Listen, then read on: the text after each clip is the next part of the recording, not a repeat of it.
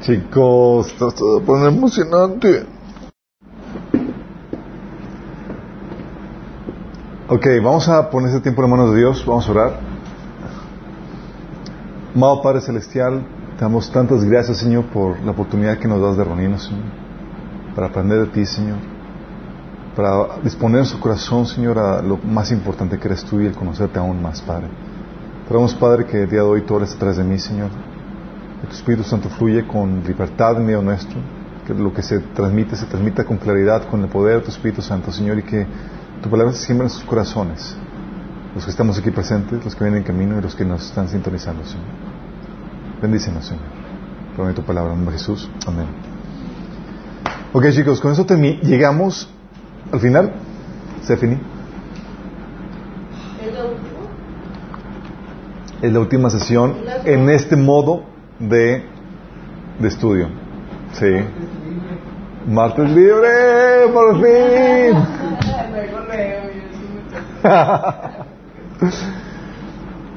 ¿Cómo se les ha hecho hasta ahorita, Sofar? Tú llegaste a algo pesado, pero tú llegaste a algo comenzado al, al, a los estudios. A los finales de los... Nos ha hecho muy explicado. A los que llegaron...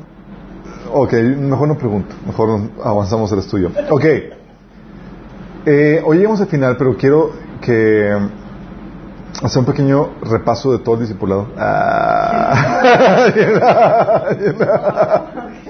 y ahorita sí, por fin, un resumen de todo, todo en una hora. no, pero sí quiero hacer un resumen de todo lo que hemos estado viendo. Sí, es aquí donde eh, este, este material, como les he comentado, son aproximadamente unos tres años. Obviamente hay gente que se lo avienta en menos. ¿Cuánto tiempo te lo, te lo aventaste, José? En cuatro meses.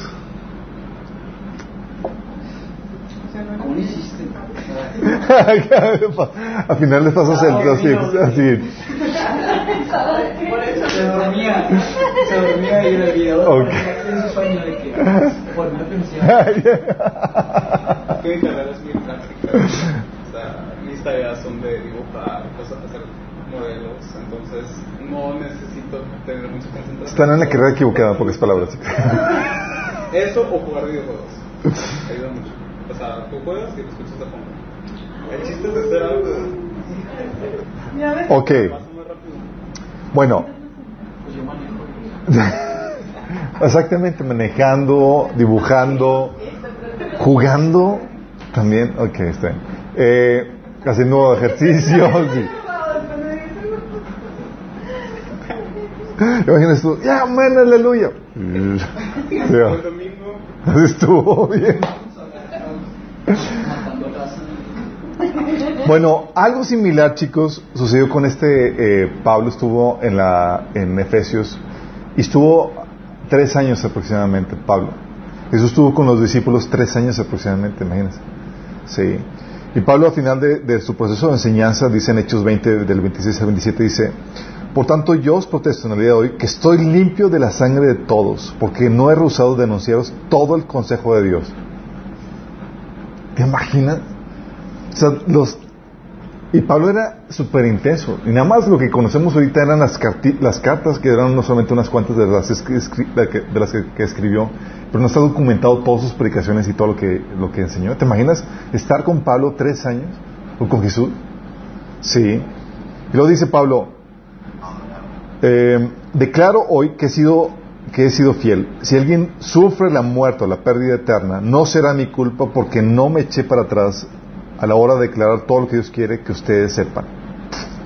O sea, ya son responsables y hola. Y hemos estado viendo aquí varias temáticas.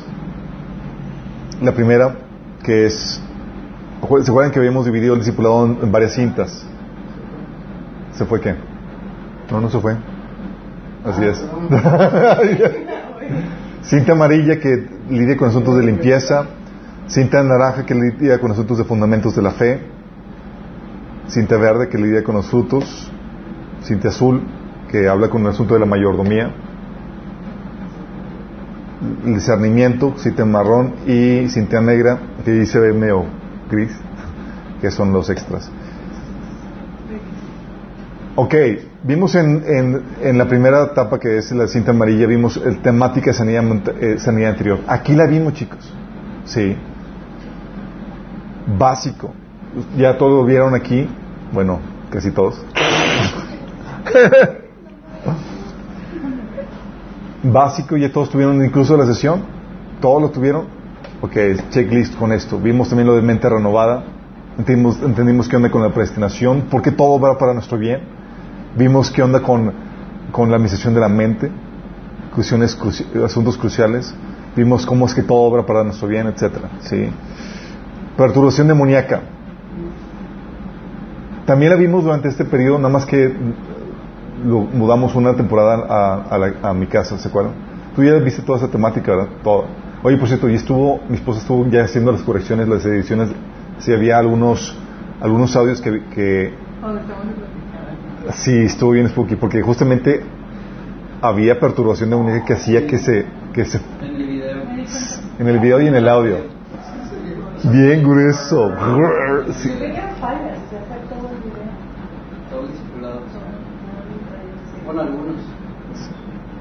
Bien, heavy. Pero gracias a Dios mi esposa hizo maravillas y vamos a subir la, la actualización con, con, sin esas interferencias. Vimos eh, desintoxicación sexual, ese no lo vimos, ese los encargué de tarea. ¿Sí lo vieron?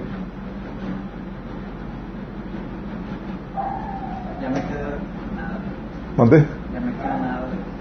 Ya te queda nada de. Vimos básicos del cristianismo, ¿se acuerdan? Todas las cuestiones de Dios, la Biblia, los dones del Espíritu, del Espíritu Santo, Espíritu Santo, vimos bautismo, Santa Cena, etcétera. Vimos apologética, bueno, apologética se los encarga de tarea. ¿Lo vieron? Escatología, está bien largo.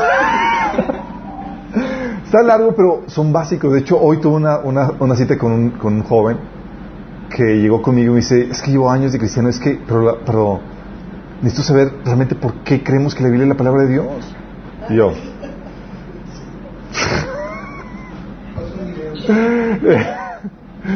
Yo te había dicho que teníamos que tomar un discipulado y, le pasaría material, pero es importante esas cuestiones, esas cuestiones básicas que no debemos de asumir. Sí, Eh, vimos escatología, lo vimos tres veces aquí, chicos. Ya sí. Básico, profecías del fin. Sí. Guerra espiritual se los dejé de tarea. Esos son fundamentos, chicos, porque es por qué creemos lo que creemos y qué es lo que creemos. ¿Sí? Básicos del cristianismo es porque, oye, ¿cuál es la doctrina cristiana básica que debemos de creer? Apologética, ¿por qué creemos todo eso? Escatología, ¿cuál es la esperanza a la cual hemos sido llamados? Es crucial, chicos. Porque si no sabes para qué Dios nos ha llamado, la esperanza de tener la recompensa que tenemos, no queda otra más que vivir para las recompensas temporales de esta tierra. Y eso frustra tu llamado, frustra todo el plan que Dios tiene preparado para ti. Sí. La guerra espiritual también es- lo, lo pusimos en fundamentos porque hay cristianos que piensan que cuando Dios, cuando se entregan a Cristo, entraron a un picnic donde vamos a relajarnos, tranquilo, relax, vamos a la, el mantelito, la comidita, el sándwich, vamos a relajarnos. No, no, no. Llegas a vivir la guerra espiritual. Vivimos lo que dice Pablo, que la batalla de la fe. El enemigo está buscando, anda como león urgente buscando devorarte.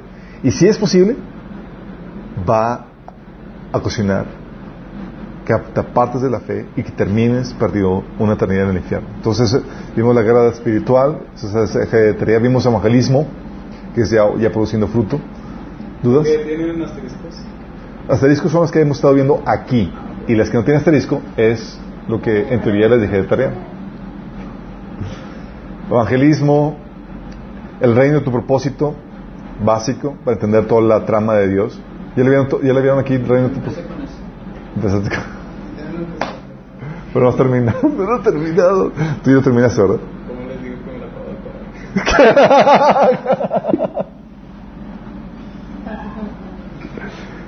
Básico, chicos, para entender toda la trama de la Biblia. Sí.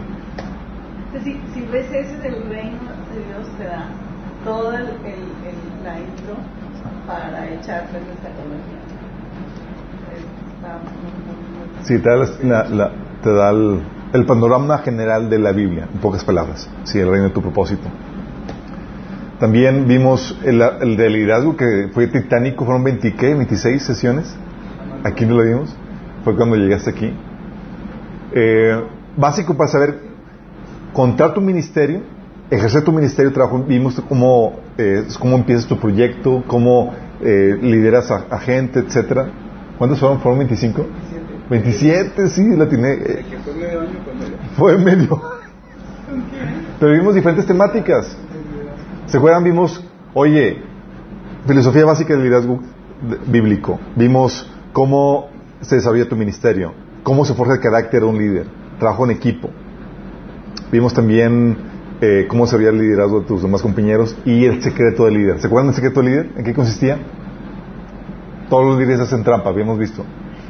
Ah, formar líder, tú no, no obstaculizar a quién está liderando. No, el secreto, el te- la- todos los líderes utilizan poder espiritual, los grandes líderes. Sí. Habíamos visto es, que esa era la, Y les dejé el video que se encontró. exactamente el video. ¿Se acuerdan que hemos visto, oye, aún los artistas paganos y demás utilizan eso? Vimos el tema aquí de la autoridad, buenísimo y súper profundo. Sí, estoy seguro que no se acuerdan de nada, pero bueno. Formación pastoral fue con lo que terminamos, pero les falta, chicos, el de la bendición. Todo esto está- es material para que produzcan fruto. ¿sí? La bendición es básico y lo ponemos ahí porque hablamos a detalle las recompensas eternas a las cuales Dios nos ha llamado. Los cuales si tú no los tienes en mente, pues obviamente te vas a desanimar a lo que porque si algo aprendes en esta vida es que la vida cristiana implica mucho sacrificio. No sé si, no sé si ya se dieron cuenta. ¿Ya se dieron cuenta? Que qué bueno. Pero hay una recompensa. Obviamente no vimos el asunto de mayordomía, es que son ah, eh, estudios a detalle de varios temas para saber cómo hacerlos correctamente. La oración, tarea. De hecho, tú ya has visto de oración, ¿verdad? Básico, para saber cómo orar y cómo orar efectivamente y por qué la necesidad de orar. Sí. La iglesia, cómo se lleva a cabo el tema de la iglesia, cómo se debe llevar a cabo una iglesia. Las finanzas, cómo se lleva a cabo el matrimonio, cómo ejercer la paternidad y cómo prepararte para la venida del Señor. En discernimiento, aquí vimos, este, se me olvidó poner el, el asterisco, vimos cómo discernir predicadores, chicos, y grupos cristianos. ¿Se acuerdan? Básico. Este, se los dejo de tarea, el orden creacional, está para volarte la tapa de los sesos. Es la verdad.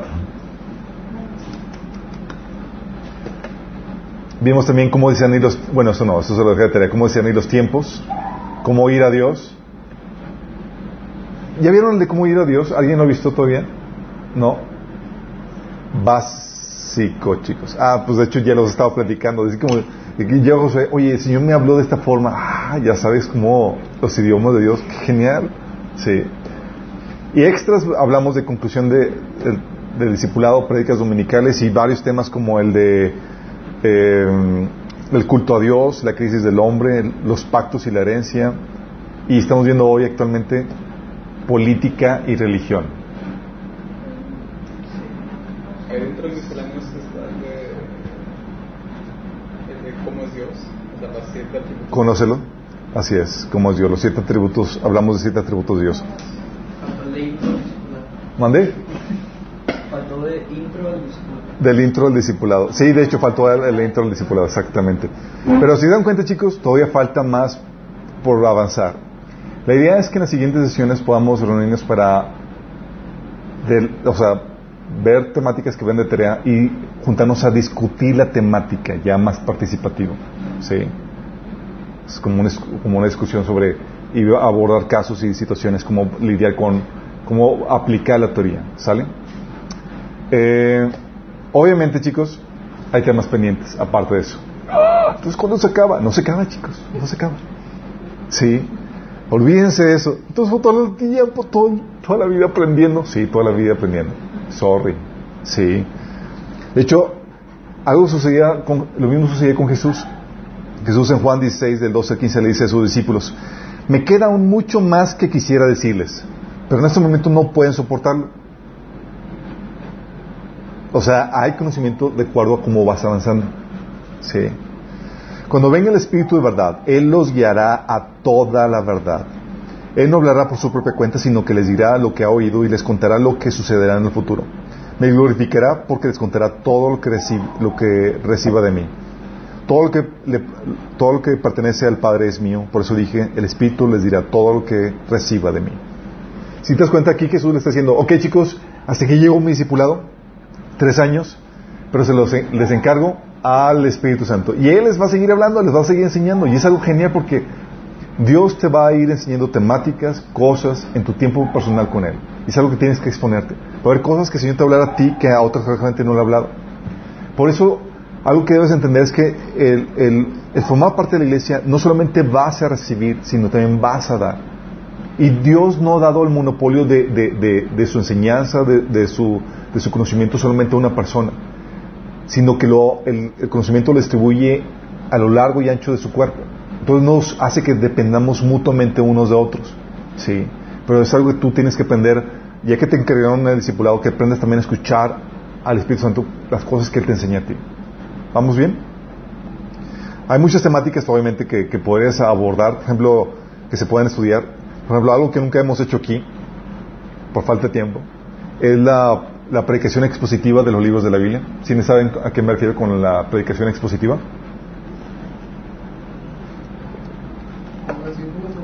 verso por verso. Dices, ¡wow! Son mecha. Verso por verso. Eh, y hay pastores como, y hay ministerios muy famosos como John MacArthur y demás que son de predicación expositiva, verso por verso, órale, sí. Eh, no me acuerdo cuántos años se tardó ver el, libro de Romanos y así, o sea, es impresionante. Eh, hay diferentes formas de abordar el estudio de la Biblia, sí. Ahorita nosotros lo hemos abordado de forma temática pero también eh, es importante que podamos considerar también la, la, predicción expositiva.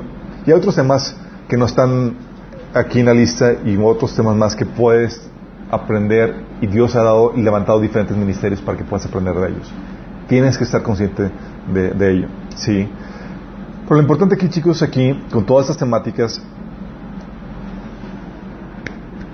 que va a ser necesaria la práctica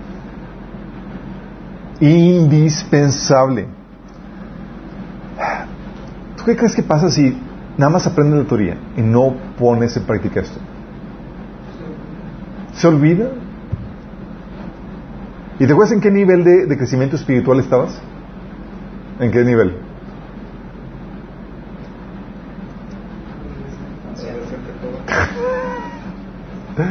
Adolescente. Niño no tiene conocimiento. El adolescente tiene conocimiento pero no lo aplica. Sí, es casi niño. De hecho, Hebreos 5 del 11 al 14 dice, nos gustaría decir mucho sobre ese tema, pero es difícil de explicar, sobre todo porque ustedes son torpes espiritualmente y tal parece que no escuchan. Hace tanto que son creyentes que ya deberían estar enseñando a otros. ¿Te imaginas que te escribieran una cartita de estas? En cambio necesitan que alguien vuelva a enseñarles las cosas básicas de la palabra de Dios. Son como niños pequeños que necesitan leche y no pueden comer alimento sólido. Pues el que se alimenta de leche sigue siendo bebé y no sabe cómo hacer lo correcto.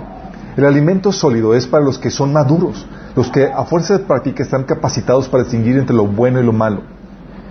Y es algo importante que, que quiero que entiendan, chicos. Ni el tiempo, ni la teoría que aprendas aseguran tu madurez. Nada más imagínate. Y la típica pregunta es, ¿cuántos llevas de cristiano? No, pues llevo 20. Sí. Y resulta que para nada el tiempo ahí sigue siendo bebé. ¿Sí les ha tocado conocer gente? No levanten la mano. Ah. Es que se estanca. Muchas veces es como el agua, yo lo he mencionado en alguna ocasión, que si no mueves el agua, que es la misma palabra de Dios que nos está limpiando diariamente, esa agua se pudre, se enlama. Se pudre. Se enlama, pero también es, eh, Dios nos enseña un principio, que si no estás, que si no estás avanzando, si no estás avanzando, no hay punto de me estanco. No, estás en retroceso. Sí. Se quedó es algo que tienes que entender. La, la madurez no te la va a dar el tiempo ni el que aprendas la teoría.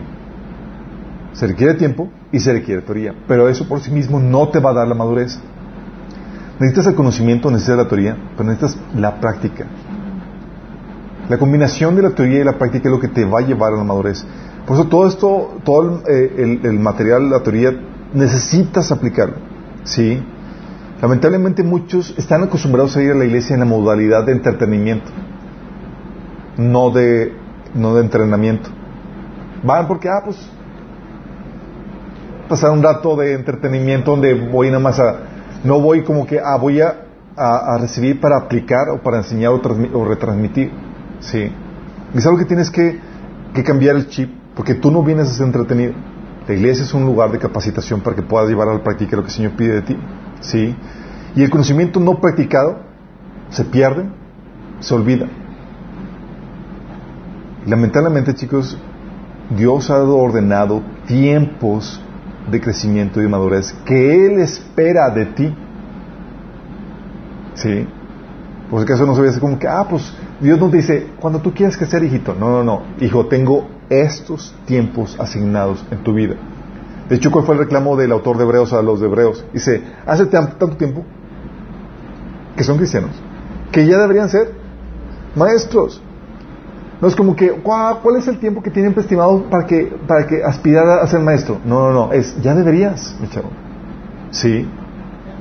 Y Dios tiene preparado tiempos para eso. ¿Y qué crees? Dios en su amor, en su misericordia, ¿sabes qué va a hacer?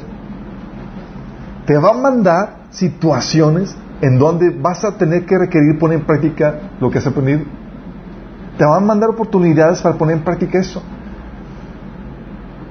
Y tienes que preparar- prepararte. Y el hecho de que no te prepares para ellos no significa que no van a venir.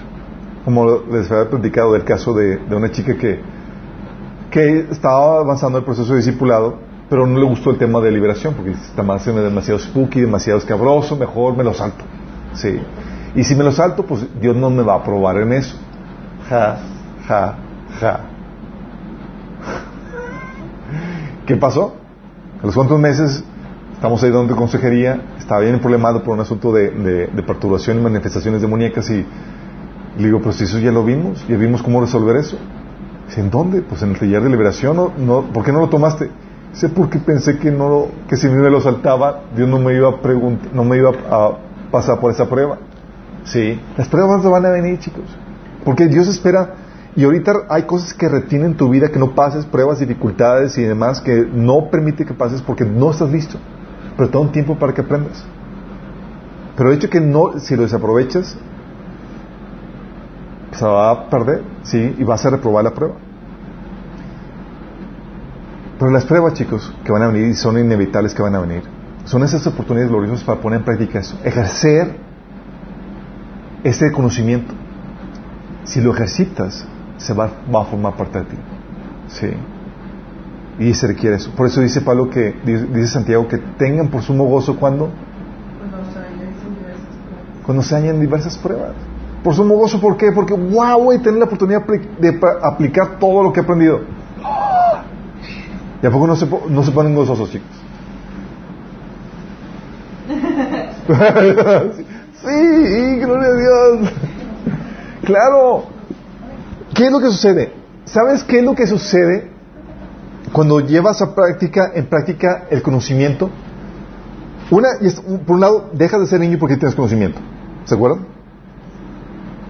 Al tenerlo en práctica, lo que hace es que te da autoridad para ayudar a otras personas. Porque ya no solamente tienes el conocimiento, tienes la experiencia vivencial tuya que te permite alentar y ayudar a las demás personas. Oye, tiene contigo con tal problemática y dices, ah, ya sé cómo hacerlo. Sí, porque no, solamente sé la teoría, la he aplicado en mi vida y ha funcionado. Entonces esas oportunidades para poner en práctica la, la teoría son, Dios, es Dios equipándote y dándote autoridad. ¿Sí lo habían, dado, habían visto de esa forma? Si no, ya saben. ¿Sí? ¿Por qué? La meta de Dios, chicos, es que estés libro, listo para toda buena obra. Y eso requiere solamente la teoría que hacen el discipulado, requiere la práctica. Y gracias a Dios nos va a poner la práctica justa que necesitamos. De hecho, cuando volteo atrás digo, wow, Señor, ¿por qué permitiste aquellas cosas y esto el otro? Y después de que pasó el tiempo, digo, oh, cosas que, que necesitaba pasar. Sí. Aún detallitos mínimos. De hecho, estaba platicando con, con este joven que antes de venir. Y él estaba frustrado porque me decía, es que en la iglesia ha, habido manifestaciones y todos se caen así cuando llega el Espíritu Santo y yo soy el único parado.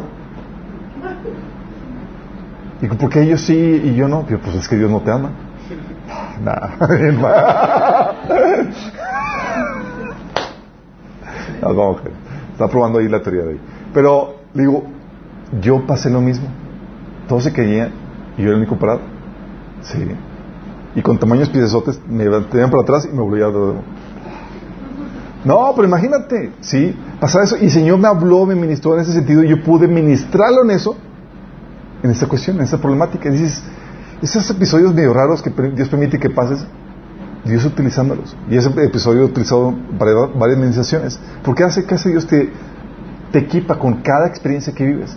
Nada está ah, Nada es random en tu vida, nada es al azar, todo está diseñado en tu vida y preparado para desatar el propósito que Dios tiene preparado para ti. Y Dios quiere eso, prepararte, alistarte para que seas un obrero listo para toda buena obra. Dice 2 Timoteo 3, del 16 al 17. Toda la escritura es inspirada por Dios y útil para enseñar, para reprender, para corregir y para instruir en la justicia, a fin de que el siervo de Dios se esté enteramente capacitado para toda buena obra. ¿Tú requieres la teoría? Sí. De hecho, conforme la empiezas a aplicar en tu vida, te vas perfilando para ser ese, ese eh, instrumento de Dios para usos honrosos. Dice 2 Timoteo 2 del 20 21. En una, cosa, en una casa grande no solo hay vasos de oro y de plata, sino también de madera y de barro. Hoy diríamos también desechables. Unos para los usos más nobles y otros para los usos más bajos. Pero si alguien se mantiene limpio o se limpia, llegará a ser un vaso noble, certificado, útil para el Señor. Y fíjate, y preparado para toda buena obra. Otra vez, toda buena obra. Si estás consciente que el Señor quiere hacer, prepararte para toda buena obra. ¿Qué, ¿Qué, sucede cuando estás listo para toda buena obra? ¿Sabes lo que sucede? Donde quiere que te ponga el Señor, donde quiera que estés, te vuelves una amenaza para el enemigo. Oye, ¿mande? una amenaza para el enemigo. Sí, donde quiera que estés, oye, hay una problemática y tú la luz y sabes cómo traer solución a tal cual problemática. Sí. Dice 2 Corintios 9, 8. Y Dios puede hacer que toda gracia abunde para ustedes, de manera que siempre, en toda circunstancia, tengan todo lo necesario y toda buena obra abunde en ustedes. Y está toda buena obra cuando abundan, ¿sabes cuándo abundan ustedes, chicos? Cuando saben dar respuestas a diversas problemáticas. Te voy a poner el caso. Este viernes eh, platicamos con una, con una pareja y eh, venían con ellos gente problemada. ¿Sí? Y, me, y, nos decían, es que no sabemos qué decirles. Pregunta, ¿crees que estaban listos para toda buena obra? No, no estaban listos para toda buena obra. ¿Mande? Amor, participa. Anda. Ok. Bueno, luego. y luego el sábado, al día siguiente, estábamos platicando con, otro hermano de la iglesia, que ya ha avanzado en la preparación, en la capacitación, y dice: La problemática es que no me doy abasto. Porque me habla gente, y me platica sus problemáticas, y tengo mucho que darles. ¿Te cuenta la diferencia? Porque cuando estás capacitado, y tienes conocimiento, tienes experiencia que, está, que te enriquece y que estás listo para toda buena obra lo que Dios quiere hacer contigo. De hecho, dice eh, Timoteo 2, digo, Timoteo 2, no, Tito 2, 14, que Él dio su vida para liberarnos de toda clase de pecado, para limpiarnos, para hacernos su pueblo totalmente comprometidos en hacer buenas acciones. Y eso es lo que el Señor recalca vez tras vez. ¿Por qué?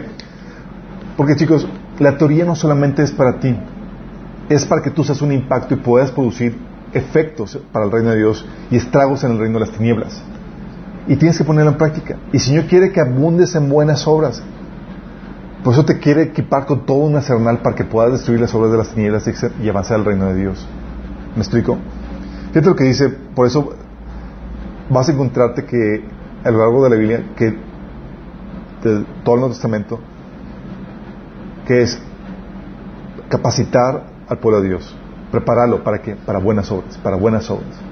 Sí, la palabra de Dios para buenas obras, los líderes para buenas obras. De hecho, la frustración de, Pedro, porque muchos estaban ya en un plan de entretenimiento, pues ya soy salvo y estoy bien, estoy tranquilo. Dice, no, no, no, no, no. Es, tienes que salir de tu zona de confort y avanzar. Según Pedro 1 del 3 al 11 dice, su divino poder, al darnos el conocimiento de aquel que nos llamó por su propia gloria y potencia, nos ha concedido todas las cosas que necesitamos para vivir como Dios manda. ¿Tienes todo para vivir como Dios manda, sí o no? Es que no pude vencer en esto, pues, por ignorante pero no porque Dios no te haya dado lo que necesitas. Sí. Dice así, Dios nos ha entregado sus preciosas y magníficas promesas para que ustedes, luego de escapar de la corrupción que hay en el mundo debido a los malos deseos, lleguen a tener parte en la naturaleza divina. Precisamente por eso, esfuércense por añadir a su fe virtud, a su virtud entendimiento, al entendimiento dominio propio, al dominio propio constancia, la constancia, devoción a Dios, la devoción a Dios, afecto fraternal, y el afecto fraternal, amor. Porque estas cualidades, si abundan en ustedes, les hará crecer en el conocimiento de nuestro Señor Jesucristo y evitará que sean inútiles e improductivos. ¿Cuál es la tirada, chicos? Que no estés inútil e improductivo en el cuerpo de Cristo. ¿Les ha tocado ver cristianos inútiles e improductivos? No levanten la mano. Sí, dice, en cambio, el que no las tiene es tan corto de vista que ya ni ve y se olvida que ha sido limpiado de sus antiguos pecados.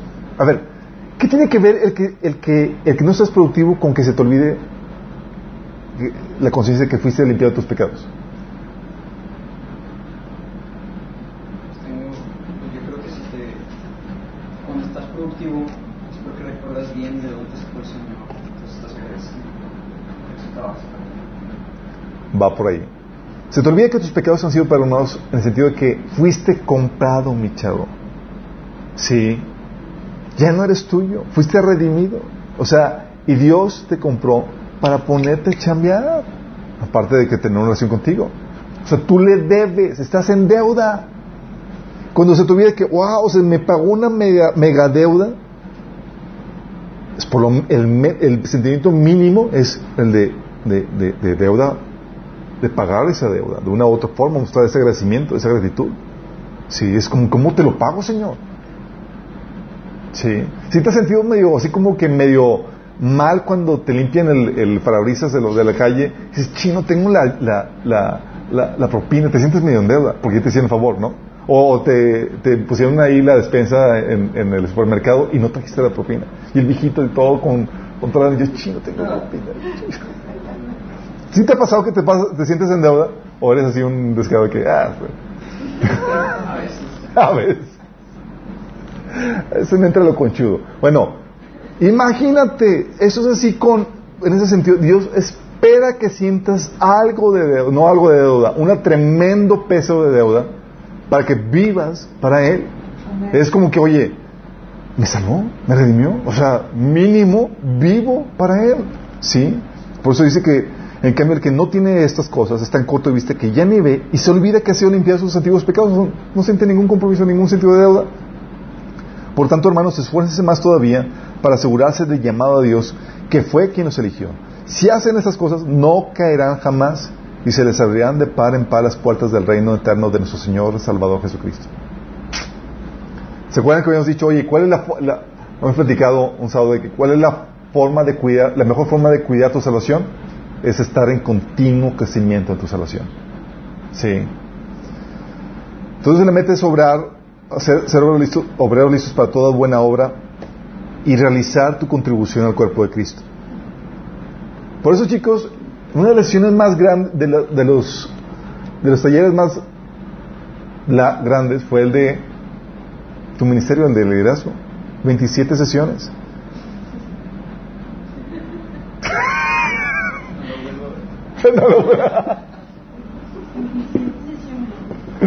Vimos diferentes temáticas, fue taller de talleres. Vimos el de cómo eh, definición bíblica del liderazgo, vimos cómo se hace trabajo en equipo, cómo se avisa el liderazgo de otra gente, vimos varias temáticas, ¿sí? De hecho, fue cuando ustedes llegaron, a los de fondo estamos viendo esa temática. De hecho, fue, también estabas... Tú. Ándale, exactamente.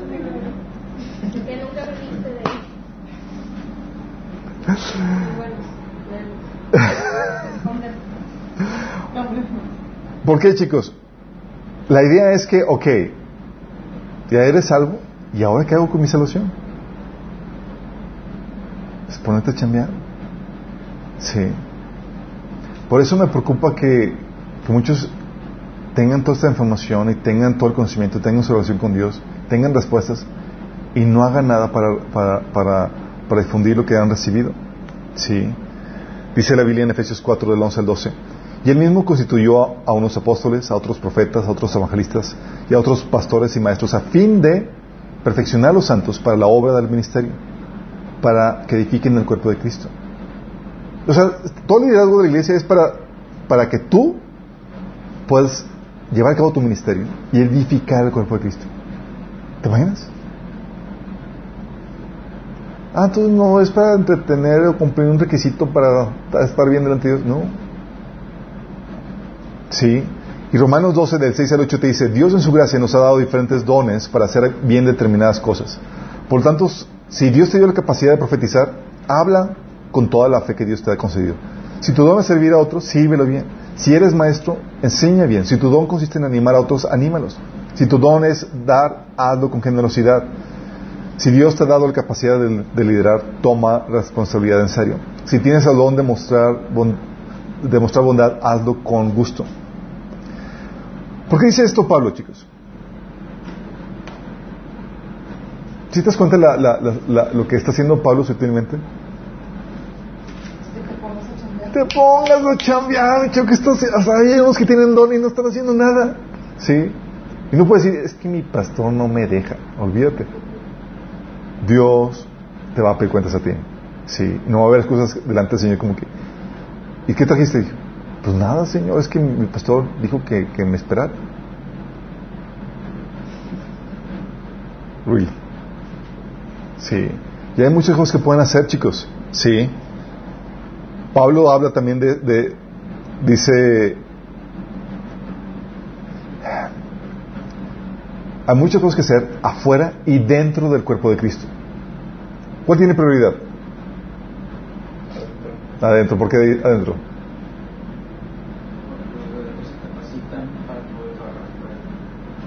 De hecho dice Gálatas 6, 10.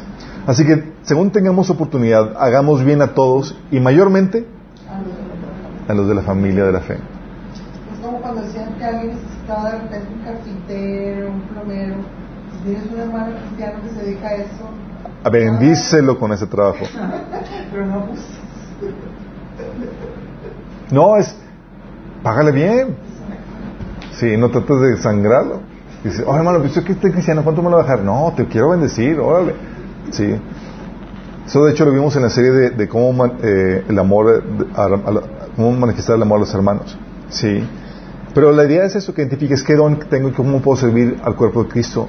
Y no solamente al cuerpo de Cristo, sino también a los de afuera. Sí. Y todos son necesarios. Tú ya identificaste tu don. Hay unos que son muy claros. Pero ya todos tienen identificado quién todavía no. Dices que todavía no ubico mi cuerpo, mi posición dentro del cuerpo de Cristo.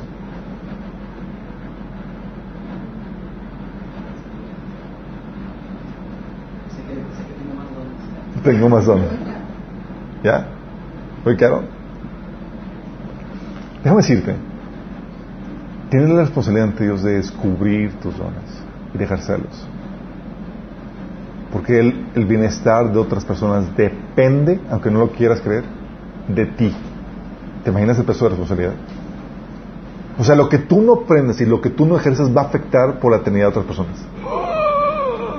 Y no solamente por la eternidad de otras personas, va a afectar la condición en que vas a vivir la eternidad.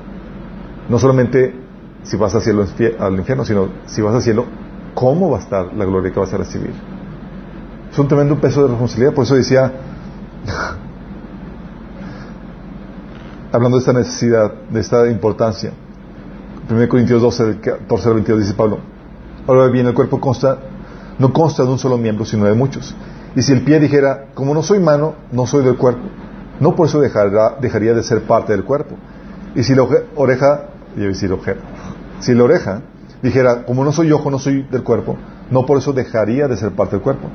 Si todo el cuerpo fuera ojo, ¿qué sería del oído? Y si todo el cuerpo fuera oído, ¿qué, ¿qué sería del olfato? En realidad Dios colocó cada miembro del cuerpo como mejor le pareció. Si todos ellos fueran un solo miembro, ¿qué sería del cuerpo? Lo cierto es que hay muchos miembros, pero el cuerpo es uno solo. El ojo no puede decir a mano, no te necesito, ni puede la cabeza decir a los pies, no lo necesito. Al contrario, los miembros del cuerpo que parecen más débiles son más indispensables. Luego en el versículo 27 al 31 dice, ahora bien, ustedes son un cuerpo, son el cuerpo de Cristo y cada uno es miembro de ese cuerpo. En la iglesia Dios ha puesto en primer lugar apóstoles, segundo en segundo lugar profetas, en tercer lugar maestros, luego los que hacen milagros, después los que tienen dones para sanar enfermos, los que ayudan a otros, los que administran, los que hablan en diversas lenguas. ¿Son todos apóstoles? No. ¿Son todos profetas? ¿Son todos maestros? ¿Son todos milagros? ¿Hacen todos milagros? ¿Tienen todos dones para sanar enfermos? ¿Hablan todos en lenguas? ¿Acaso todos interpretan? Ustedes por su parte ambicionan los dones mejores. Fíjate la importancia de esto, chica.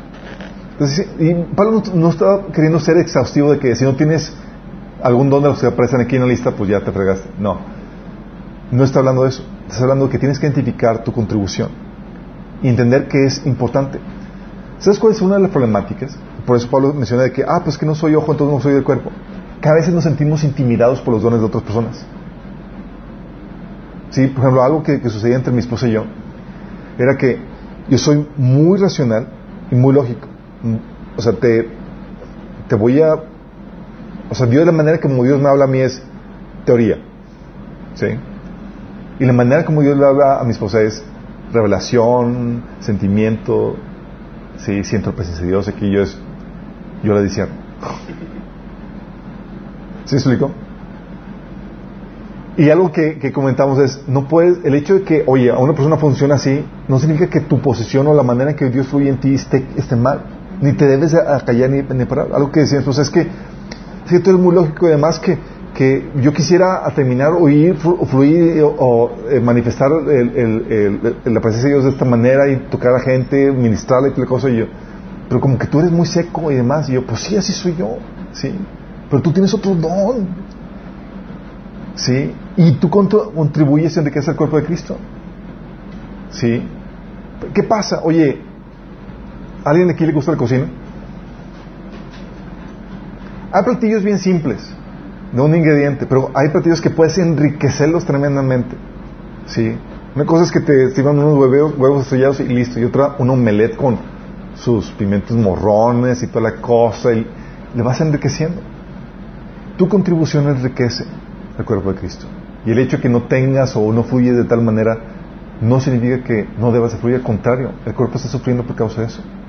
Mira, te, lo, te voy a una, una, una, experiencia que tuve hace varios años, tratando de entender esto. Te, estaba comentando que yo fluyo de forma más intelectual, más racional, más cuadrada, ¿sale? Entonces, hubo un grupo de, de jóvenes y, y en ese grupo hubo una reunión en una casa de, de, de, chavos y a mí me encargaron dirigir la alabanza. Y pues yo, pues, yo racional dije, ah, pues estas rolas están chidas, un, dos, tres, el tiempo correcto, aproximadamente cantamos esta rola un tiempo eh, siguiente, pusimos las rolas y oración, introducción, comentario y listo, ¿sale? O sea, bien cuadrado, bien racional, ¿sale? Entonces, tuvimos el tiempo de alabanza, de oración, y todo fluyó calculadamente tal como lo tenía previsto. Fríamente calculado. Oye, pero en eso llega un hermano que se llama Plinio. Y llegó tarde. ¿Sí? Tú ya terminamos, según yo ya terminamos. Pero hay hermanos que tienen diferentes, diferentes dones, obviamente, les estoy comentando en eso. Y él tiene el, eh, fluye en la sensibilidad de la presencia de Dios. Sabe para dónde se está moviendo, qué quiere hacer. ¿Sí? se pone en contacto con el Espíritu. Oye, pues ya, ya llega hacia el final, entonces ya terminamos, yo cuadrado, racional, lógico, es como que, ok chicos, pues ya terminamos aquí. Y él así, en sintonía, ¿sabes qué? Siento que el Señor quiere hacer algo. Y yo, ¿cómo que algo? Tratando de racionalizar eso. Dice, lo dice el chavo de la guitarra, ¿puedes tocar esta rola, por favor? Sí. Y podrían juntarse para orar aquí y allá, por favor. Y empezó a sentir lo que estaba queriendo hacer Espíritu. Oye, pues que se, derrama la presencia de Dios ahí, todos ministrando en las lenguas, cayeron, cayó la presencia de Dios y bautizó a otras personas con otros dones y demás. Y tú, ¿sí? Y yo mi mente cuadrada, o sea, yo no hubiera fluido de esa forma. ¿Sí me explico? De hecho, no fluye en esa forma. De hecho, me sentí mal como que, wow, ¿por qué no fui sensible para el Espíritu Santo en ese sentido? No, pues yo soy sensible en otras cuestiones. Sí. Pero nos requerimos mutuamente. Y dices, oye, es que yo soy sensible así como Plinio. Pues no. Yo he dado otros dones. Sí. Por ejemplo, un don que tiene mi mamá que es así, es el dar. Y ella te, te, te no te puede ver necesitado porque y te, te quiere dar, ¿sí? Y yo no fluyo así, yo así como que te vas a hacer necesitado y como que X. La verdad, así como que, ah, pues seguramente Dios tiene un trato con esa persona. Pero te veo ignorante y ahí voy contigo. Porque cada quien tiene un don, chicos. Y se lo comento porque valores lo que Dios te ha puesto a ti. Y tienes que fluir, no te puedes intimidar por, por, por, por otros dones que fluyen maravillosamente. Tienes que multiplicar, tienes que dar, tienes que ministrarlo. ¿Sí? Entonces, ¿cuál es tu contribución a la iglesia, al cuerpo de Cristo? Tienes que buscarla, tienes que detectarla. Ah, eso Provecho, chicos. No, no, está bien, yo no puedo comer mientras que estoy platicando, pero provecho. Sí. Oye, ¿cómo puedo ayudar? Tienes que identificar tu contribución. ¿Cuál es tu, tu contribución al cuerpo de Cristo? ¿Cómo puedes ayudar a mejorar lo que se está actualmente haciendo o hacer lo que no se está haciendo. Y sabes, hay gente que viene con ideas de que, oye, es que podríamos mejorar esto. ¿Y luego? ¿Por qué no lo haces? O sea, hay cosas que puede, que si te ha pasado, que vas a un lugar y ves algo que están haciendo y, te vienen ideas de cómo podrías hacerlo mejor o cómo se podría hacer mejor. ¿Sí te ha pasado? Bueno, esas ideas, el Señor te está dando la iniciativa, hey, hijo, Anímate, ¿sí? De hecho, algo que mi esposa, es algo que mi esposa hace, cuando ve los videos, nada más ve cómo todo lo que hay que cortarle, todo lo que hay que poner, todo para que se vea bonito. y dice, y aún así, batalla, ¿sí? Pero ve todo lo que se podría hacer mejor.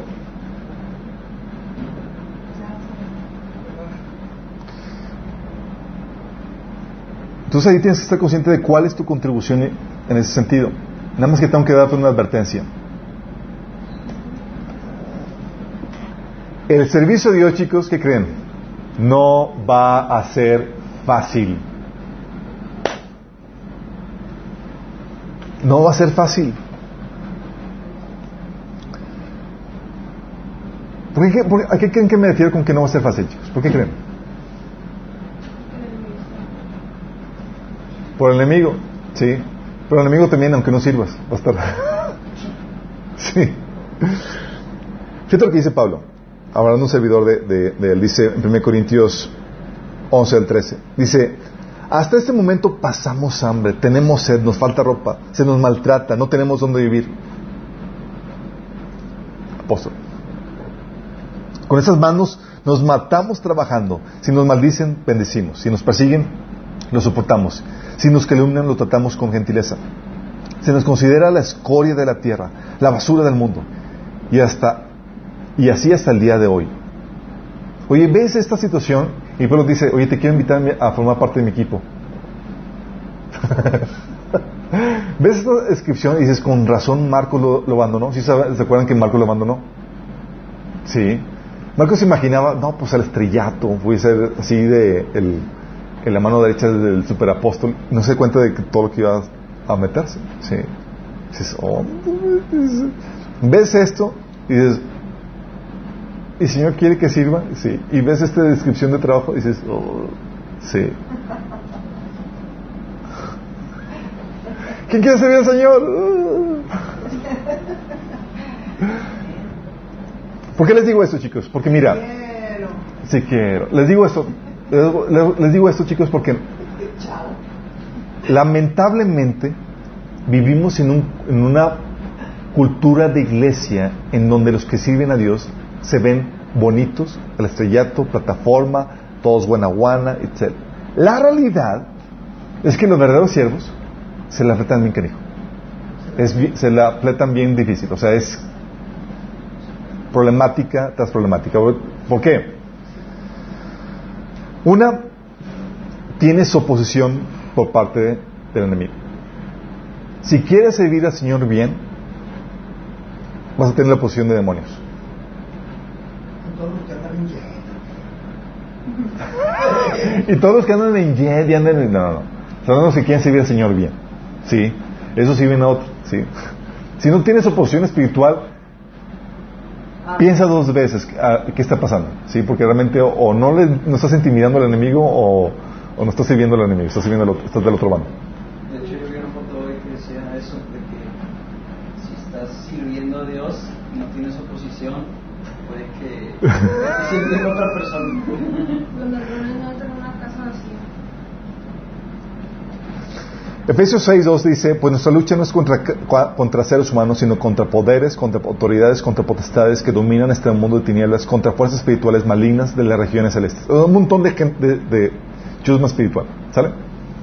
Pero de esas pesadas. Estamos hablando de querubines, de, de principados, de potestades, ¿sí? Entonces tiene- tienes eso. Y si ves que estás, y, si ve el enemigo que estás queriendo servir al Señor y ser una amenaza contra Satanás, es- te estás ganando de, amenaza el enemigo.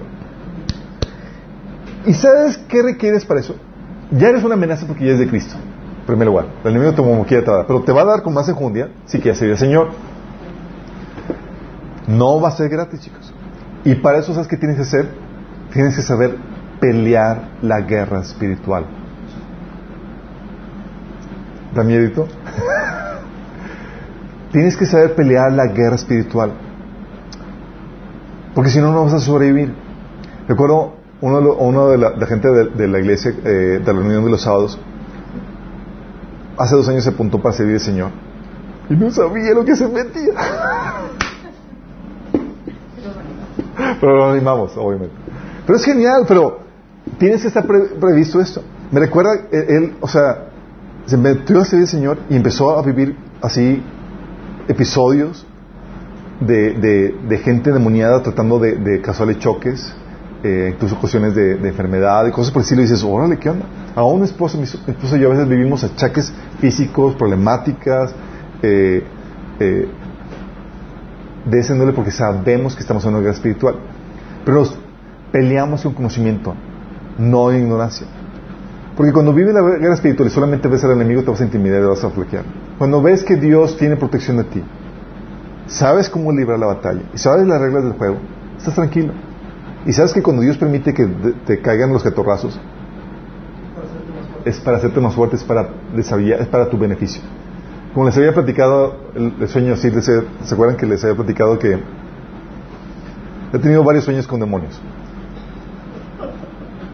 Uno de ellos les había platicado donde el demonio me lleva de, eh, está, en- está en una casa vieja abandonada y Satanás estaba agarrándome del cuello, así de queriéndome destruir. Y yo estaba atacado de la risa. Estaba ja, ja, ja, porque no me hacía, no me hacía, no me causaba miedo y él quería asustar. Y yo, ¿crees que no sé las reglas del juego? No puede hacer nada si mi papá no te da permiso. Sí. No te he dado ninguna base legal para que me toques. Entonces estaba botado de la risa. Y estaba frustrado el enemigo. Es cuando conoces la regla del juego. En otro episodio vi ah, que estaba, estábamos como una especie de parque y había un zoológico donde había que representaban demonios. No podían tocarnos porque estaban las, los, el barandal, sí. Y, y en eso que se salta una especie de bestia y aparece donde estábamos nosotros y llega y me, y me agarra, sí. Todo en el sueño lo vi y le vi forma de espagueti. Entonces me tenía agarrando y lo veo y dije, wow. y que no me empezó a comer. y cuando me empiezo a comer, el tipo que me quería asustar, el tipo que me estaba con cara de, espanto. ¿Qué pasa? El Señor me estaba enseñando, estaba ah, dando una, un Señor donde estaba ejemplificando lo que Dios hace con nosotros. Cuando Dios permite que venga y aparezca el enemigo para atacarte, lo utiliza para tu bien, le sacas provecho. Sí, a tu favor. Sí. Pero hay posición espiritual y tienes que saber cómo pelear la guerra espiritual. Si no, vas a sentirte intimidado y demás. Unas chicas que querían, eh, empezaron a dar al taller, por ejemplo, de sanidad emocional, quieren servir al Señor, todos vienen juntos y demás. Oye, a las dos semanas, de, digo, a las cuantas semanas de empezar a dar taller de sanidad emocional, una migraña espantosa. Justamente la hora en que van a dar el, el taller. Y dejaron de dar, porque cada vez que daban, sucedían cosas raras. ¿Sí me explico? Hay oposición, chicos. Y tú tienes que saber cómo librar la guerra espiritual. ¿Sí? Hay oposición espiritual y oposición también de personas. ¿Sí? Pablo decía en 2 Corintios 11, 26, mi vida ha sido un continuo ir y venir de un sitio a otro en peligros de ríos, peligros de bandidos, peligros de parte de mis compatriotas, peligros a manos de gentiles, peligros en la ciudad, peligros en el campo, peligros en el mar, peligros de parte de falsos hermanos. Compatriotas, eh, bandidos, eh, falsos hermanos. ¿Te vas a topar con gente que se va a oponer a ti? ¿Alguien ya ha vivido alguna oposición por parte de la gente, de gente alrededor? Mira, diciendo, les soy honesto, yo cuando comencé a al Señor, yo no sabía a lo que me metía. Yo no sabía lo que me metía. Yo pensé, oye, como Dios está conmigo, todo va a estar en charola de plata. Pues esa es una obra de Dios, ¿no? Pues tiene cierta lógica. Obviamente en tu inmadurez no sabes a qué te estás metiendo. Me, meto a servir al Señor y por estamos dirigiendo grupos en, la, en la ODEM. Y la primera posición que se vino fue tremenda, tremenda fue por parte de, la escuela. Así como que todos moviéndose en contra. Y pude ver la mano de Dios muy tremendamente. Ya se quitó la posición de, por parte de, de la, de la escuela. Nos dijeron, ok, no vuelven a hacer las mismas cosas que estaban haciendo, sean más prudentes, bla, bla, bla, ok. Nos salvaron el pellejo, gracias a Dios. Pero luego, cuando quisimos volverlo a hacer, ¿sabes dónde viene la oposición? De la iglesia. Y ¿cómo, cómo que se nos están poniendo trabas? Así trabas queriendo destruir lo que estamos haciendo. Y lo lograron en, en gran parte. Sí. Porque vas a vivir oposición y, y gracias a Dios por la oposición. ¿Sabes qué produce la oposición en tu vida? Pues madurez. Madurez, Constancia. constancia, resistencia. Resiste- prueba tus convicciones, chicos. A ver, ¿realmente quieres? Prueba tus convicciones y genera la resistencia, la constancia que requieres. ¿Sí? Entonces tienes oposición, tienes que lidiar con una oposición si quieres servir al Señor. Tienes también no solamente oposición de espiritual, de personas, también interna. ¿Saben a qué me refiero?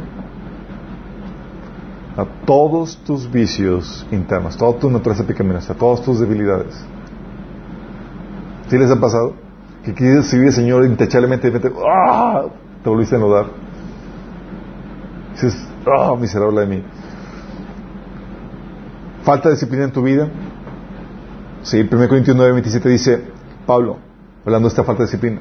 Oye, que te quieres levantar a tener tu tiempo devocional. ¡Ah! Que quieres avanzar en el discipulado. ¡Ah! Que quieres...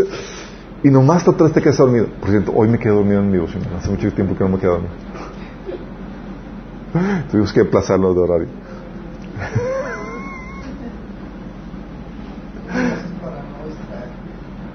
Lo hago cuando todo el mundo, cuando está, cuando en la madrugada, para no estar.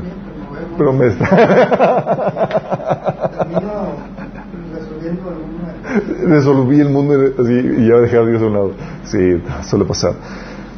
Pablo decía de esto, dice 1 Corintios 9, 27, disciplino mi cuerpo como lo hace un atleta, lo entreno para que haga lo que debe de hacer. De lo contrario, temo que después de predicarles a otros, yo mismo quede descalificado. La otra versión dice que golpeó mi cuerpo. Sí. O sea, tenía que disciplinarse. Si les ha tocado que no han podido hacer o lograr cosas por falta de dominio propio? ¿Si les ha tocado? ¿O soy el único aquí? Sí. ¿Sí? Patriotas. Yo pensé que ya estaba hablando con seres que súper dotados. Sí. O los pecados y debilidades que, que- tenemos. ¿Sabes que Pablo también, que tenía severas debilidades en algunas áreas, como por ejemplo el, orgullo? ¿Se acuerdan? ¿Qué, qué tuvo que hacer Dios para tratar con su orgullo? Le dio una esposa. Ah. Las esposas, gracias que nos mantienen con los pies en la tierra. Eh, le dio un aguijón. Dice, 2 Corintios 12, 12, 7, dice, para evitar que me, me volviera presumido por estas sublimes revelaciones, una espina me fue clavada en el cuerpo, es decir, un mensajero de Satanás, para que me atormentara. Pablo orgulloso, Pablo presumido, sinónimos, soberbia, orgullo, etcétera. Sí, hay pecados, debilidades, falta de carácter. 1 Corintios 3, Pablo se acuerdan que le dice a los corintios, o sea, los tuvo que tratar como inmaduros, como gente todavía de este mundo. Entonces tienes que lidiar no solamente con gente afuera, sino con gente de dentro, con tu yo interno, con debilidades, con flaquezas, con falta de dominio propio, que tienes que vencerte. ¿Ya han experimentado esa lucha interna, chicos? Sí, por. No solamente tienes que lidiar con eso, gente afuera y adentro, tienes que lidiar también con el desánimo. Servir al Señor requieres tener un ánimo de acero, sí, porque a veces no ves resultados. ¿Te ha pasado que sirves al Señor y no ha funcionado nada? Exhortaste, animaste, compartiste, evangelizaste y... ¿Sí les ha pasado? Dice Salmo 126, 6, irá andando llorando el que lleva la preciosa semilla. ¿Por qué irá andando llorando? Salmo 126, 6. Si subrayenlo bien. ¿Por qué, chicos? Porque que sembrando, sembrando la, la preciosa semilla no ve el resultado. De hecho, ¿se acuerdan que Pablo, Jesús le dijo en, en Juan capítulo 4, cuando se encontró con Samaritana, dicen, dicen, la mies está lista. Dice, ustedes les toca cosechar lo que ustedes no sembraron. Claro. Yo, ¿what? Es que no nos toca What? O sea, los profetas además no vieron el efecto de cada profecía, de cada palabra que estaban anunciando. Les tocó hasta siglos después a los, a los discípulos verle cosecha. Sí. Pero qué, qué desanimante. O sea, ¿cuántos, ¿cuántos convertidos tuvo Jeremías? Ninguno. Su achichincle, el que, le, el que le, le escribió nada más. Él, mi- o él mismo pudo haber pensado que estaba diciendo cosas de su imaginación, nada más, que no veía nada. No, no, sabía que no estaba, que, que- que Dios estaba haciendo muy real. La problemática es que, oye, lo maltrataba, tenía la posición del, del, del- del pueblo de Israel, la posición del enemigo. De hecho, dice un pasaje de ahí, Jeremías dice que quise, quise ya no hablar más de ti, pero había un fuego dentro de mi ser que quemaba mis, mis huesos. No podía contenerlo, pero él quería callar porque le, le estaba ocasionando puros problemas y no veía nada de resultados. ¿Te imaginas que Dios te dé un llamado como el de Jeremías? No, simplemente como el de, el de predicar, ya es un, problema nos causa problemas. Nos causa problemas. Sí es. Oye, entonces no ver resultados puede causar, sí, claro. Recuerdo cuando teníamos reuniones de iglesia en, en la casa y no había, no iba más que mi esposa y yo. Lo importante es que sabíamos que estaba ahí Cristo, sí. O cuando la gente no reacciona. Juan 12, 38 dice, Señor, ¿quién ha creído nuestro mensaje? ¿Y a quién se le ha revelado el poder del Señor? Oye, hablaste, exhortaste y nomás ¿No te causado desánimo a veces? ¿O no hay apoyo de la gente que quieres, que, que quieres invitar? Segundo Timoteo 4 dice, dice, en mi primera defensa nadie me respaldó, sino que todos me abandonaron, que no se les ha tomado, que no se les ha tomado en cuenta. Entonces, ¿no imaginas si viendo Señor, tienes tu equipo de trabajo y demás, y todos te abandonan? Qué heavy. Y van a haber ganas de desistir. Pero el Señor nos anima diciendo en Gálatas 6, 9, no nos cansemos pues de ser bien, pues a su tiempo segaremos si no desmayamos. Problema es que es a su tiempo. Sí. Lucas 8, del 11 al, 18, al 15 dice, las semillas que cayeron en buena tierra representan a las personas sinceras, de buen corazón, que oyen la palabra de Dios, se aferran a ella y con paciencia y perseverancia producen una cosecha enorme. ¿Con qué? Paciencia y perseverancia. En una cultura donde estamos acostumbrados a lo rápido, mira, es bien, es aquí donde desarrollas esto. Es algo que les había comentado a veces en mi, al inicio de mi pastoreo, donde empezaba a pastorear y por la gente, la verdad me, me desesperaba mucho la gente. Me dan ganas de ya, o sea, yo te expliqué ahorita si no mando capelón. Eso ha cambiado en tres generaciones. De, las generaciones, de tres generaciones para acá, la quiere todo ya. Bueno, yo también estaba ahí, ahí, el Señor, yo tuve que ir con el Señor, me detuvo que reprender y dice, oye, hijo, yo estoy también muy paciente contigo. Sí, si te desesperas, yo también así estoy, tengo que, ser paciente con tus borradas. Tenemos que ser pacientes. Sí, a veces dan ganas de, mandar a volar a la gente, pero no, tenemos que ser pacientes y perseverantes. Entonces tienes la problemática de, del desánimo, tienes también distractores como los asuntos de este mundo. Quiere decir el Señor y las problemáticas de este mundo y las necesidades te, te están impidiendo que, a que avances. Mateo 13, 22 dice, las semillas que cayeron entre espinos representan los que oyen la palabra de Dios, pero muy pronto el mensaje queda desplazado por las preocupaciones de esta vida, el atractivo de la riqueza, así que no produce ningún fruto. ¿Qué es lo que ocasionó que no produjera fruto? Preocupaciones de esta vida y el atractivo de la riqueza. Son muchas que las preocupaciones o las riquezas. Son muchas las preocupaciones. Y el enemigo te va tratar de, de desviar de, de, lo que el Señor quiere que tú hagas por esas cuestiones. Sí. De hecho, 2 Timoteo 2.4 dice Pablo, ninguno que milita se enreda en los negocios de la vida a fin de agradar a aquel que lo tomó por soldado. Porque uno tiene que establecer prioridades. Sí. Pero hasta donde llega el no se cumple los de la vida. ¿Hasta dónde llega? Sí, llega lo que pasa es que cuando caminas, tomas el caminar del Señor, de servirle y demás, va a haber situaciones donde a veces vas a sacrificar algunas cuestiones. No, está, no, es, una, no es un pasaje para que seas des, desobligado, pero que sí estás dispuesto a sacrificar cosas para, en pro del, reino de Dios. Porque mucha gente dice, oye, estoy platicando con una persona de Starbucks que me dice, oye, tú eres pastor, esto estaba muy bien, ¿verdad? Y yo,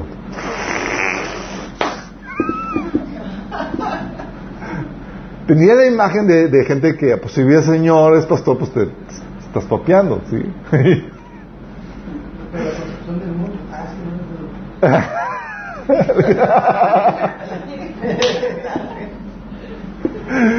Entonces, le comencé a explicar esto. Le dije, si cuando quieres servir al Señor, si quieres realmente servir, muchas veces vas a sacrificar ganancia económica, vas a tener que sacrificar cuestiones de, de familia, cuestión de tiempo, cuestiones de incluso físicas, etcétera. Sí. Y es una cuestión de prioridades. Por eso primera de, de, Corintios capítulo 7 dice que los que viven casados que no se enfoquen en su matrimonio, que los que disfrutan esta vida no se enfoquen en esta en, en disfrutar, que los que lloran no se enfoquen en, en su, el lloro. Porque Dios, Jesús, que, digo, Pablo estaba animando a los jóvenes a que se enfocaran en el servicio a Dios. Eso va a implicar, sí, algo de desgaste, mientras que otros están personas, están disfrutando de la playa y demás. Por ejemplo, incluso yo algo decía, sí, cuando vamos a salir de vacaciones? yo, amor, vamos a tener una vida eterna para salir de vacaciones. Ahorita hay que invertir y aprovechar. Eso fue un no política. hay, hay que estar dispuestos a ese sacrificio, sí. Pero si tu enfoque es esta vida, vas a postergar los asuntos eternos. Sí. Como dice 1 Corintios 7, del 29 al 35, los leo. Déjenme decir lo siguiente, amados hermanos. El tiempo que queda es muy breve. Así que, de ahora en adelante, los que están casados no deberían concentrarse únicamente en su matrimonio. Los que lloran, o los que se alegran, o los que compran cosas, no deberían ser absorbidos por sus lágrimas, ni sus alegrías, ni sus posesiones. Los que usan las cosas de este mundo no deberían apegarse a ellas, pues este mundo tal como lo conocemos pronto desaparecerá. Quisiera que estén libres de las preocupaciones de esta vida. Fíjate cómo es el, enfoque es libres de las preocupaciones de esta vida. Un soltero puede invertir su tiempo en hacer la obra del Señor y pensar cómo agradarlo a Él, pero el casado tiene que pensar en sus responsabilidades terrenales y en cómo agradar a su esposa y sus intereses están divididos. Claro, a menos que la esposa esté también metido para ser el Señor. Pero una mujer casada tiene que pensar en sus responsabilidades, responsabilidades terrenales y de cómo agradar a la esposa. Les digo esto para su propio beneficio, no para imponerles restricciones. Mi deseo es que hagan todo lo que les ayude a servir mejor al Señor con la menor cantidad de distracciones posibles. ¿Se dan cuenta? Esa es la actitud. Sí. Entonces tienes esos distractores y tienes también dificultades económicas y enfermedades. Pablo, ya saben cómo se la vivía, sí, aún con problemáticas, y también tienes el reto increíble de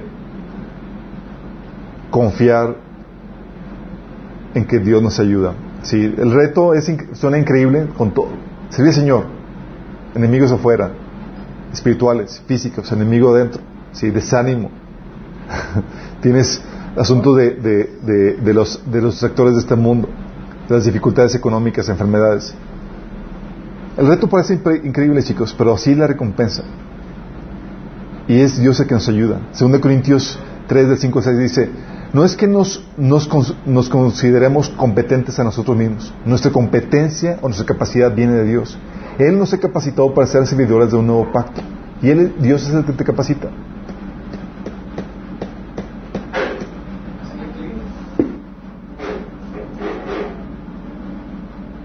Se borró lo demás. Bueno, ok. Todo es que es lo que debe hacer, chicos.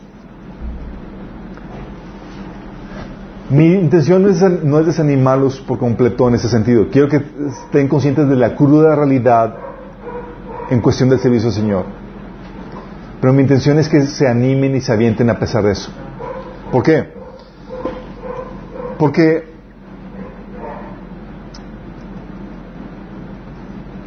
aunque tengamos la peor problemática, chicos, la generación en la cual tú estamos sirviendo, las condiciones en las, que, en las cuales servimos, estamos en la gloria comparado con lo que, con lo que, con las condiciones en las que otros tenían que servir en otros años.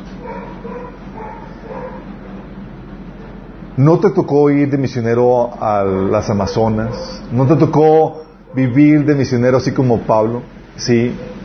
Vivimos y tenemos muchas comodidades hoy en día, chicos. Demasiadas, diría yo. Sí. De hecho, ¿sabes cuál era una forma de consuelo del Señor para, para, para que te animaras en tu servicio?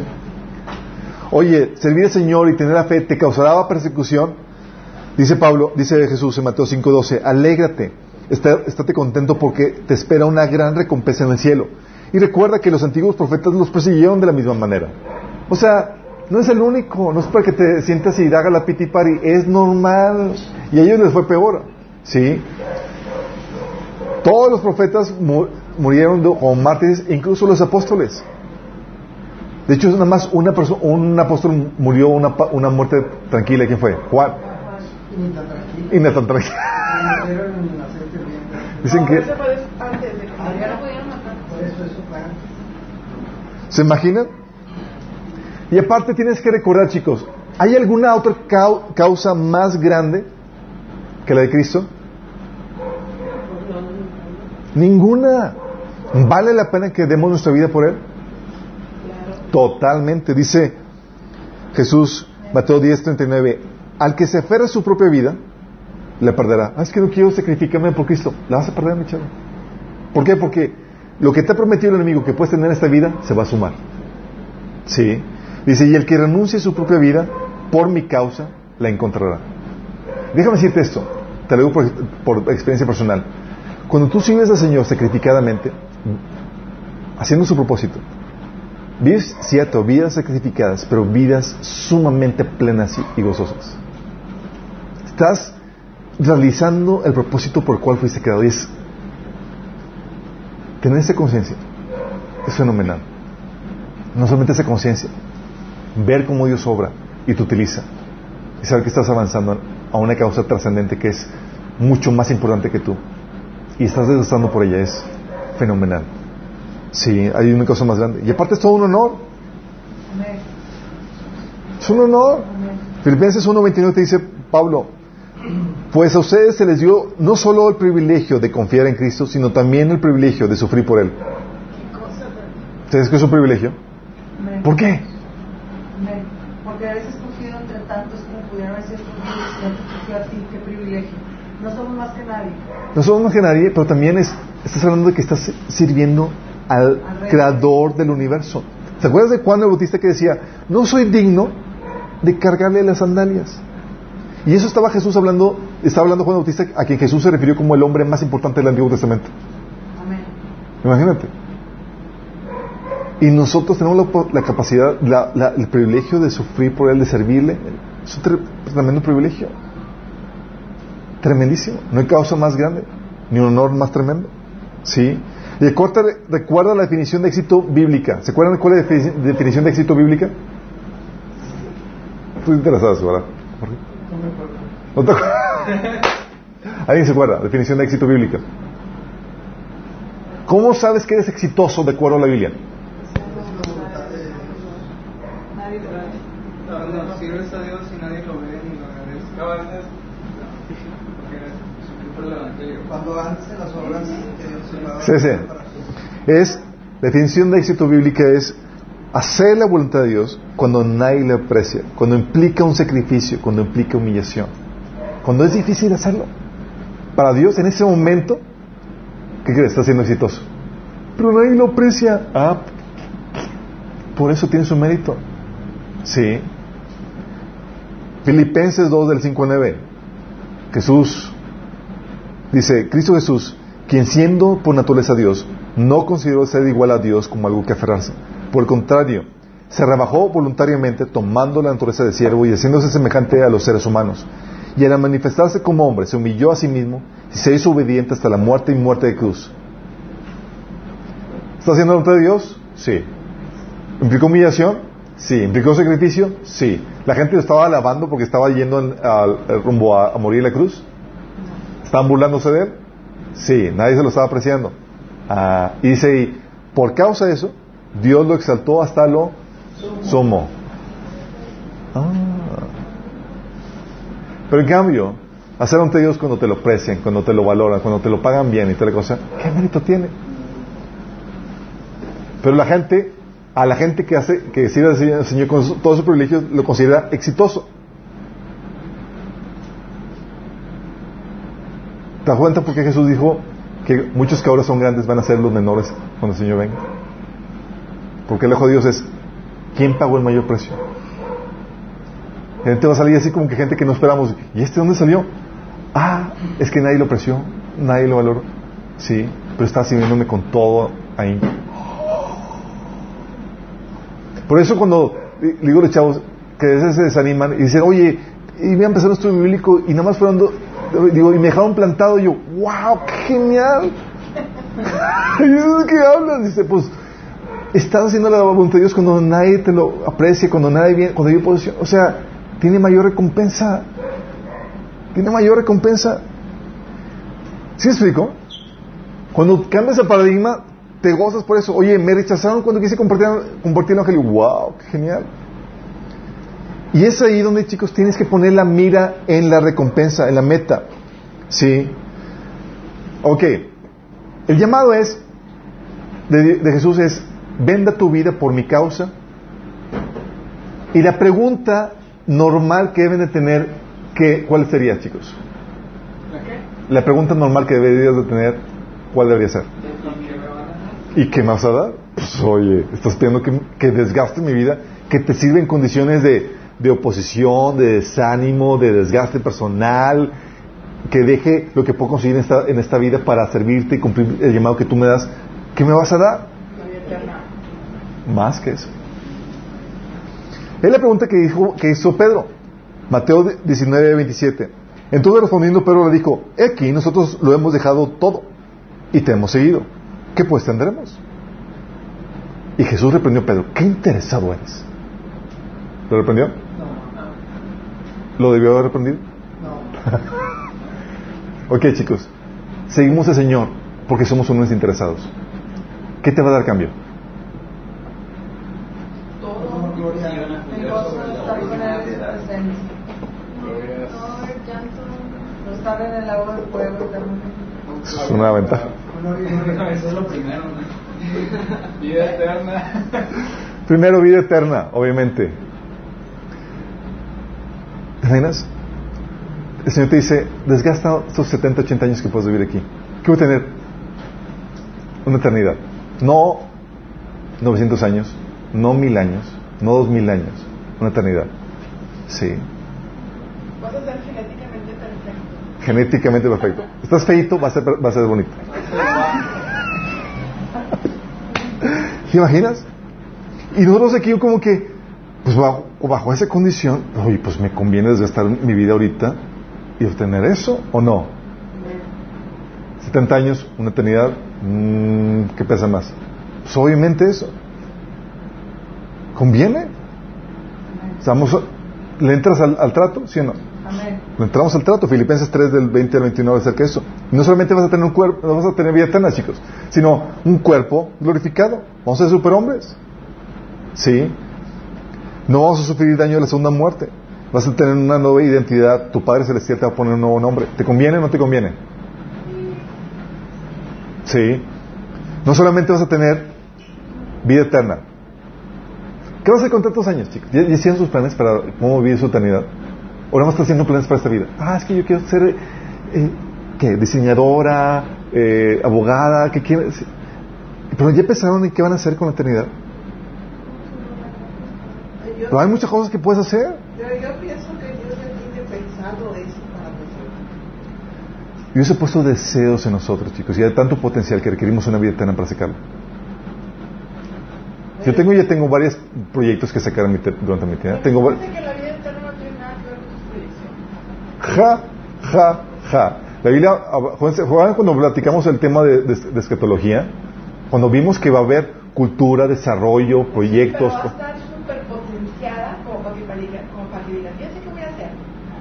Hasta allá es una cosa que no sé. Ahorita lo que tú te imagines no tiene nada que ver. Vamos a tener una vida eterna, chicos. Vamos a poder hacer un montón de cosas. Pero tú puedes ir ya proye- proyectando qué vas a hacer con eso. Incluso qué tipo de mascota vas a tener. Ay, quiero un elefante. Un león. Vas a tener vida eterna. También gloria eterna.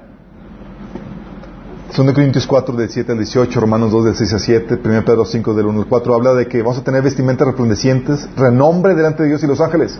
Hay, va a haber gentes a quien el Señor va a presumir y otros a quien, ah, pues bueno, gracias por, por llegar, sí, por participar, qué bueno que llegaste. Sí, otros, ah, Señor, este, este me confesó entre esta generación, entre la generación corrupta, si no se avergonzó de mí, dice que va a confesar su nombre ante ángeles y ante, ante el Padre. ¿Te imaginas?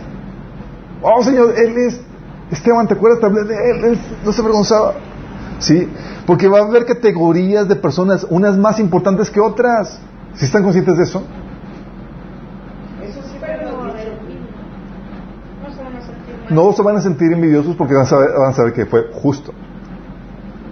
Es como que, ching, me habla- lo merecía. Eso habla de los Sí. y las coronas que. Exactamente, vas a tener gloria eterna, mansiones, y va, la- va a haber de mansiones a mansiones, chicos. Sí, hay unos que van a tener,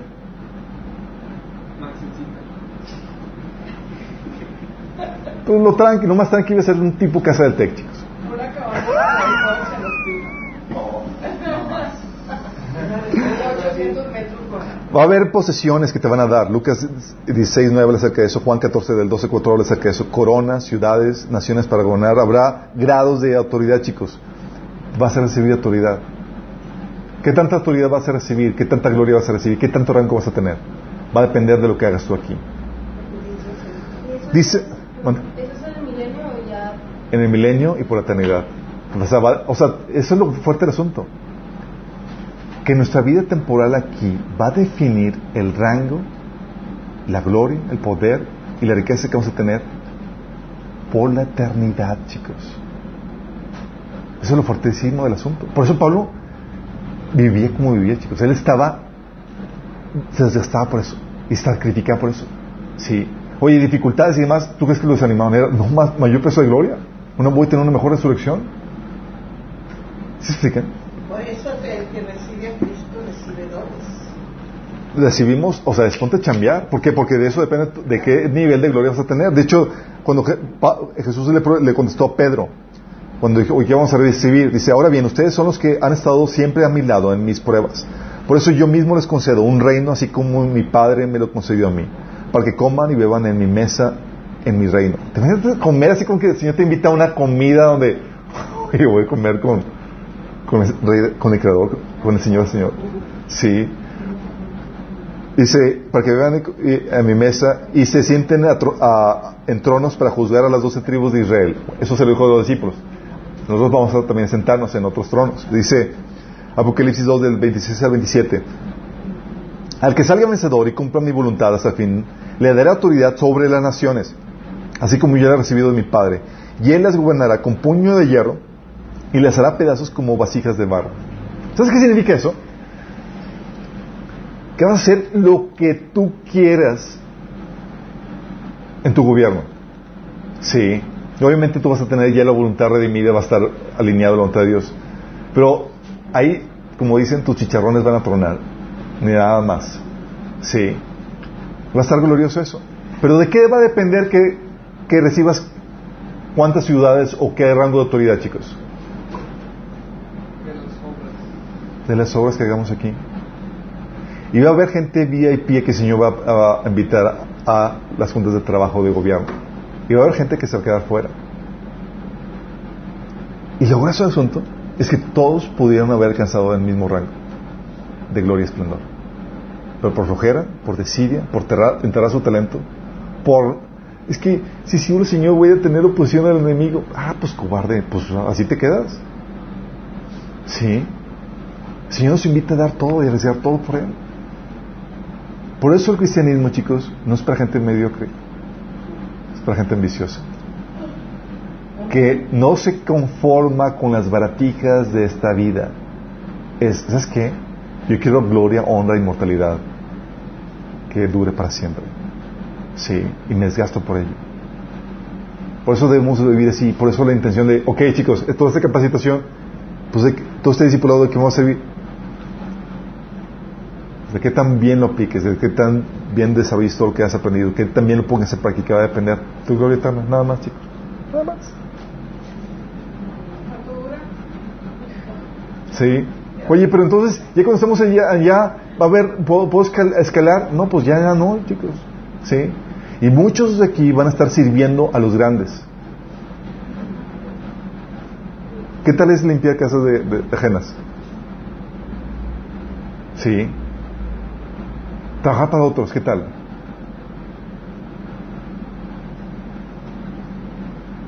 Dios espera lo mejor de ti, chicos.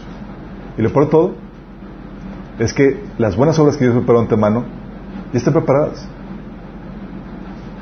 Pero muchos no lo van a lograr. Y todas esas obras tienen su propia recompensa.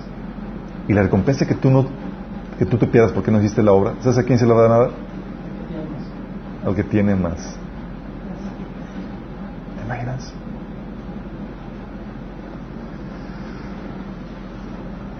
Por eso Pablo le decía a Timoteo, por lo cual te recuerdo que avives el fuego del don que hay en ti. Hay gente que le digo, oye, pues que ponte a hacer algo, mi chavo. O sea, un estudio en tu, en tu escuela, donde agarra una, un, adopta a un hermano, disipúlalo, tienes un don, ponte a servir, haz algo. Si es que todavía no, no sé. ¿Sabes qué está en juego? No tu salvación, tu gloria, el rango, la posición. Cuando dimensionas todo eso y dices, ¿qué hago? ¿Qué hago? Vamos a llegar ahí con, con el don y todo enterrado. Ah, Señor, pues es que, pues aquí tengo lo que me diste. Y aparte te puede borrar del libro de la Si, no si abortas la fe y, te, y, y dejas de vivir una vida de- en arrepentimiento, pues obviamente va contigo. Pero yo quiero suponer que todos aquí estamos en el camino a la vida eterna. Lo- la problemática no es si perdemos o no perdemos la salvación, la problemática es la corona. ¿Te acuerdas la palabra de Jesús? Vengo pronto, aferra lo que tienes para que nadie te quite la... Qué triste sería ver que te dieron la información tenían el material, tuviste el material en la mano, discipulado y todo, para poner en práctica todo esto, dar respuestas, bendecir a más personas. Por, por negligencia tuya, la corona que había sido preparada para ti desde antes de la fundación del mundo, ¿sabes qué? Vamos a dársela a este. Tú, era para ti. Y nadie te la quitó y nadie te la robó, solamente tú por no hacer lo que tú, lo que, está, lo que, fuiste enseñado a hacer. ¿Los han invitado a esos negocios de multinivel? Donde vas a vivir la vida, el estilo de vida que tú quieras, vas a hacerte rico, famoso y demás, y una, una vida de, donde trabajas unos cuantos meses intensamente, pero luego vas a vivir como tú quieras. Y la gente lo compra. Y hay gente que lo llega a, obtener. Bueno, algo sí el Señor nos propone, es invierte tantito. Pero eso está asegurado. Vas a tener el estilo de vida que el mundo en su vida jamás hubiera imaginado que pudiera tener. Porque lo más que puedas tener en este mundo son baratijas, chicos, comparado con la gloria que vas a tener. Por eso decía Pablo a los ricos, 1 Timoteo 6, hey, los que tienen mucha lana, inviértela ahorita esta vida para que te puedas disfrutar lo que va a ser la verdadera vida. Con esto lo que voy, chicos, es no desperdicies toda la información que has recibido. Y si no has terminado y avanzado, no has terminado de avanzar en el discipulado, avanza en él. Porque eso depende, hay mucho en juego. Tu eternidad, la gloria que vas a tener, el rango que vas a tener, depende de esto. ¿Sale? ¿Tenemos una oración? Amado Padre Celestial, bendito sea Señor. Damos tantas gracias, Padre, porque tú nos das, Señor, las herramientas que, que necesitamos para vivir las vidas que tú demandas de nosotros, Señor. Y no tenemos ninguna excusa, Padre. Amado Señor, que podamos hacer uso de todas estas herramientas, todo este conocimiento que tú nos has dado, Señor. Que podamos vivir esas vidas dispuestas a sacrificar todo, a, a invertir todo lo que tenemos en esta vida, Señor, para obtener una mejor vida cuando tú vengas, Señor. Queremos, Señor, escuchar esas hermosas palabras que salen de tu boca, que dicen, buen siervo fiel, sobre poco has sido fiel, sobre mucho te pondré. Entra en el gozo de tu Señor. Queremos, Señor, traerte mucho gozo. Queremos que te goces con lo que hacemos para ti, Señor. Señor, si no hemos sido diligentes con esto, Señor, si hemos desperdiciado el, el conocimiento que tú nos das, si no hemos puesto en práctica el conocimiento que tú nos das, perdónanos, Señor. Ayúdanos a enmendar eso, Señor, y a corregir nuestro camino. Te lo pedimos en nombre de Jesús.